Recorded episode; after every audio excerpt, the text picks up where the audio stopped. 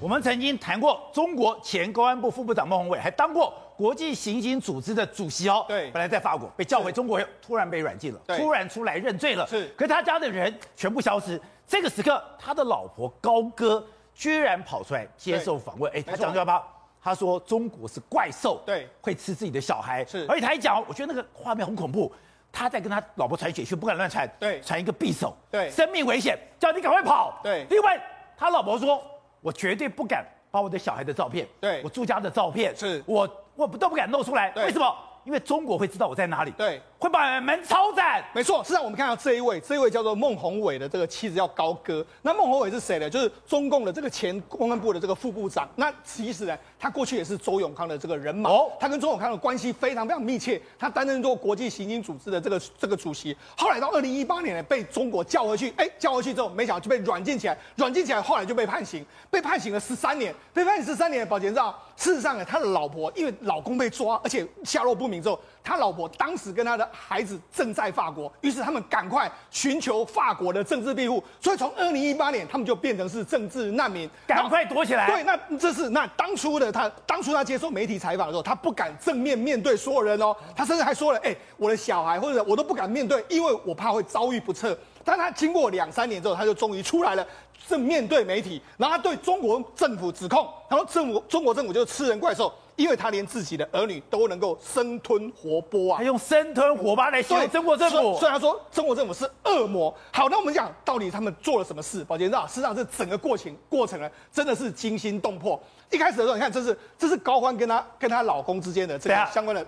导播，导播，这张照片是一定要好好看，是这个充满了电影的效果。没错，这是孟宏伟跟他老婆之间的这个对话。你看，你这个我原本是这样说，然后这个是孟宏伟说：“你等我电话，等我电话之后，哎，好像过了一段时间之后，他就传了一个匕首这样一个图，就传了匕首这个图之后，你看高欢呢，他哎高哥他果然也是厉害，他就知道说，哎，这个这个图。”绝对不是一个好现象，于是他就开始非常非常的紧张。宝杰知道为什么吗？他传了这个图之后呢，七十二小时之内，因为他当时人在法国，就没想到，哎，突然之间有一个他们很久在法国有联络的一个一个富商，就跟他说，哎，高高高哥啊，哎，我们一起啊搭着飞机，我们到捷克去，哎，很久都没有跟他这个往来的人，居然这样说，那还不是这样哦。没没多久的时候，他们在法国的家里面就有很多不明人士，好像有在开钥匙这样一个状况，所以他很紧张啊，怎么会有这样的局面呢？那甚至他原本呢，在孟宏伟旁边有非常多中国的这个保护团在旁边，在几个小时之内，这些保护团的人全部都不见了。他不止都不见了，后来保杰，你知道后来怎么样吗？后来的时候还有他的，因为还有跟孟宏伟非常好的这个旧部呢，就传了讯息给这个高哥，他就说什么？哎，母这个这个什么通风报信？通风报信是什么？绝对不可以跟陌生人接触。党已经派了人过去找你，有两组，派两组人马去找你。对，所以因为他接收到这些讯息之后，赶快二话不说，赶快寻求政治庇护，那躲过了可能当时中共要对他们的追杀跟追捕。哎，我们常讲到，在电影《间谍在》里面有很多的暗语，没有想到他跟他老婆之间，对，在下午十二点二十六分的时候等我的电话。然后就传了一把刀，对，传了一把刀，他当然很紧张，马上打电话，对，结果对方就没有再接了，是，他就知道问题到，哎，对，你老公如果突然传了一把刀给你，然后突然就不见了，对，然后他就开始知道他的生命有危险了，可是他们两个之间的这个暗号，暗号就是这样子，然后好，我打电话去，你没有接，那我就知道该怎么做。孟宏伟为什么会被会被这个判刑？主要原因有两个，第一个，很多啊，像郭文贵自己出来讲啊，是主要是你没有抓我，但是其实不是这样。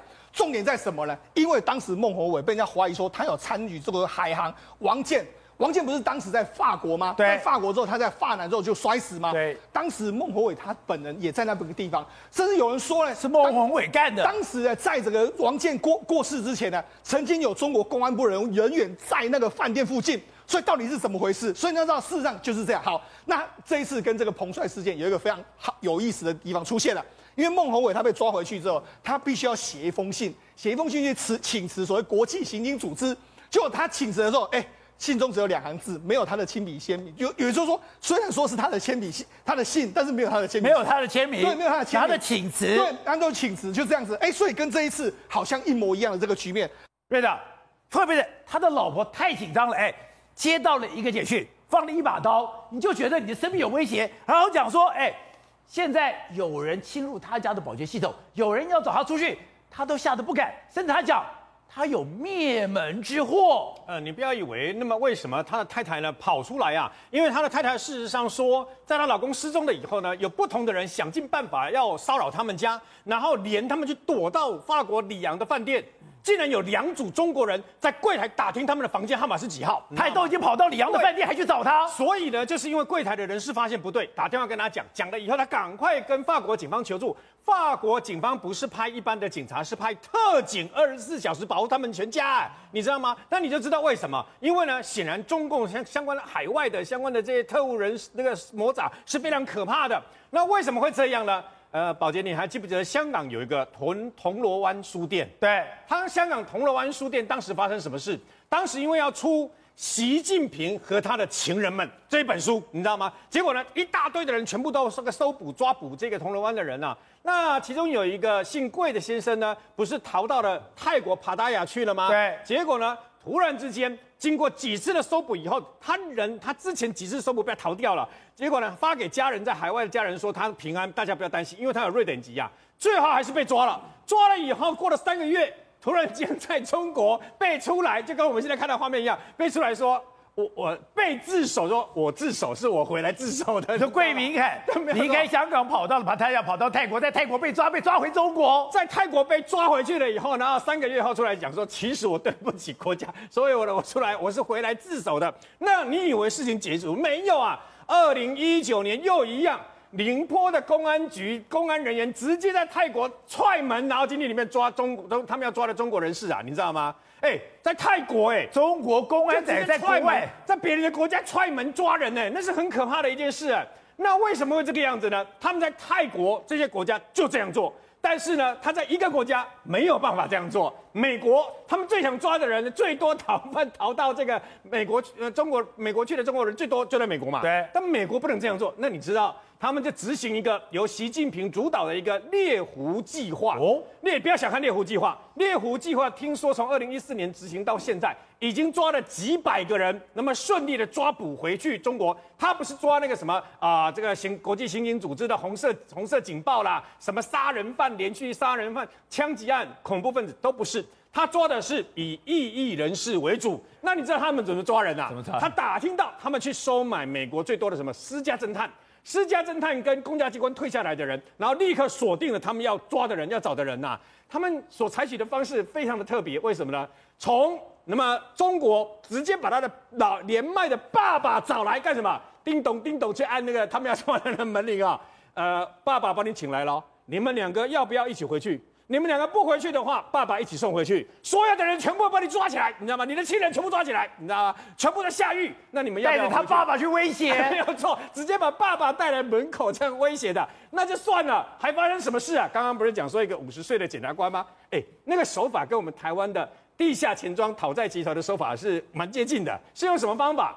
直接就到你家门口去，不给你。但是他们不是泼油漆，也不是泼汽油，也不是泼那个什么废物啊、排泄物，都不是。他留了一张纸条，什么纸条呢？那纸条上面写：如果你愿意回祖国坐十年牢，我保你妻儿平安，你知道吗？直接直接贴了一张纸，你妻儿，你自己回去，自己回去坐十年牢啊！坐十年牢了以后呢，我保证你，你不会绝对不会被枪毙。然后呢，你的妻儿保证平安，你的所有的费用都没有问题。这件事就这样子一了百了，就算了。这个猎狐计划就这样在美国那么悄悄进行好多年，美国政府忍无可忍，所以在这几年发布直接发布起诉跟通缉，你知道为什么呢？直接两次呢，直接通缉了大概啊发布跟起诉跟通缉了十七位以这个武汉检察官为首的这个啊中国猎狐计划相关的这些人，全部把名字跟照片什么公布，你知道吗？公布了以后最好笑的是什么？中最好笑是中共外交部发言人赵立坚面对国际媒体问这个事情啊，他承认我们有这个计划，我们有这个计划。我们有猎狐计划，不过那是因为这些人啊啊贪污啦、腐化啦，违背我们的法律，所以他们自愿回国啊。那个自愿回国跟那个强把人家给抓回来，那是不一样的。所以你就知道，那么中共事实上这些年以来啦，为了执行这个习近平的这个命令啊，这习近平的计划，不容许任何人逃到海外去，然后还可以批评他。所以郭文贵也要小心。所以郭文贵为什么啊？他都都有人保护他，就是这个原因。好，廷辉。刚才讲到的，同样一个赵立坚，你去问到了猎狐专员，他都来承认哦。可是当人家问他彭帅的时候，他说他不知道。他说你不要以为中国外交部的发言人是包山包海，什么都不知道。哎，他吓死了。彭帅现在在中国是不能说的秘密吗？他有害怕成这个样吗？而且现在连 CNN 报道。都把 CNN 给断讯了。对，照道理讲，如果赵立坚这个人是个战狼外交的一个首要分子的话，照道理他他所讲的东西，在所谓的外交部当中，他可以直接跟外媒的对呛。但是事实上他没有，因为为什么？因为中央还没定调嘛。中央如果定调说彭帅还没定调，对，就是说要搞张张高丽的话，还是要护护彭帅，这两个来讲的话，其实是一个抉择。因为这里面的话隐藏着私人之间的问题，再加上。呃，大老虎之间的斗争的问题，所以就变成说这个非常复杂。所以赵立坚是个小咖嘛，他是小官嘛，他管不到这个东西嘛。老板还没交代，对吧？还没交代。不过我们话说回来，刚刚提到这个孟宏伟跟他老婆，这个什么高哥哦，高哥，高哥这个我来介绍一下哈，他是青岛人，所以原则上他跟孟宏伟之间差了二十岁。你跟那个高张高丽跟彭帅一样，差了四十岁的概念一样。而孟宏伟跟高哥认识的场合，就是在网球场上认识的。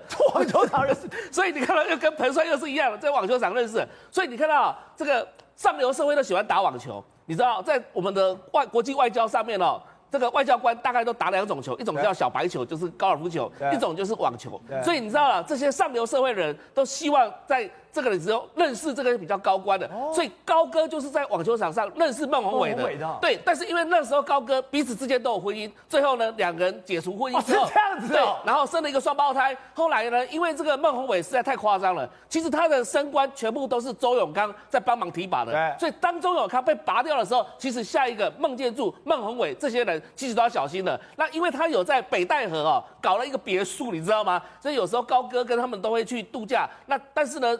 高哥他也拿到了香港香港的国籍，香港的护照，然后孟宏伟一样，他们因为趁着就是说孟宏伟被选为 Interpol 就是国际刑警组织的这个主席之后，就移居到法国去了，所以他们可能到法国去，但是发现到说他在内部大家在整肃周永康、整肃这些人的时候，就一定整肃到孟宏伟嘛，所以就把孟宏伟叫回去，叫回去了就一副。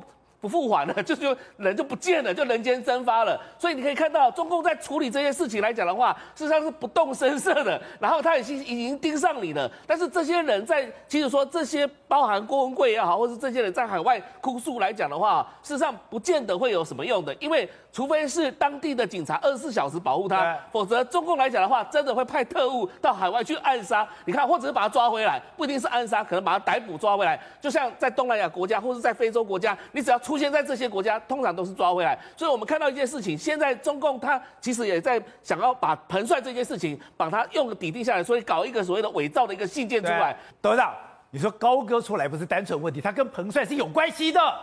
第一个哈，高哥这个采访这是哪个单位采访，你知道吗？哪个单位？美联社采访。哦，美联社。美联社，他不是法国媒体，是美联社 AP 采访的。然后他现在躲起来，你怎么找得到他？呃，这个不是，这个一定是法国的情报机构安排的。对啊，这安情报机构安排的，一定是安排好的，一定是讲好的。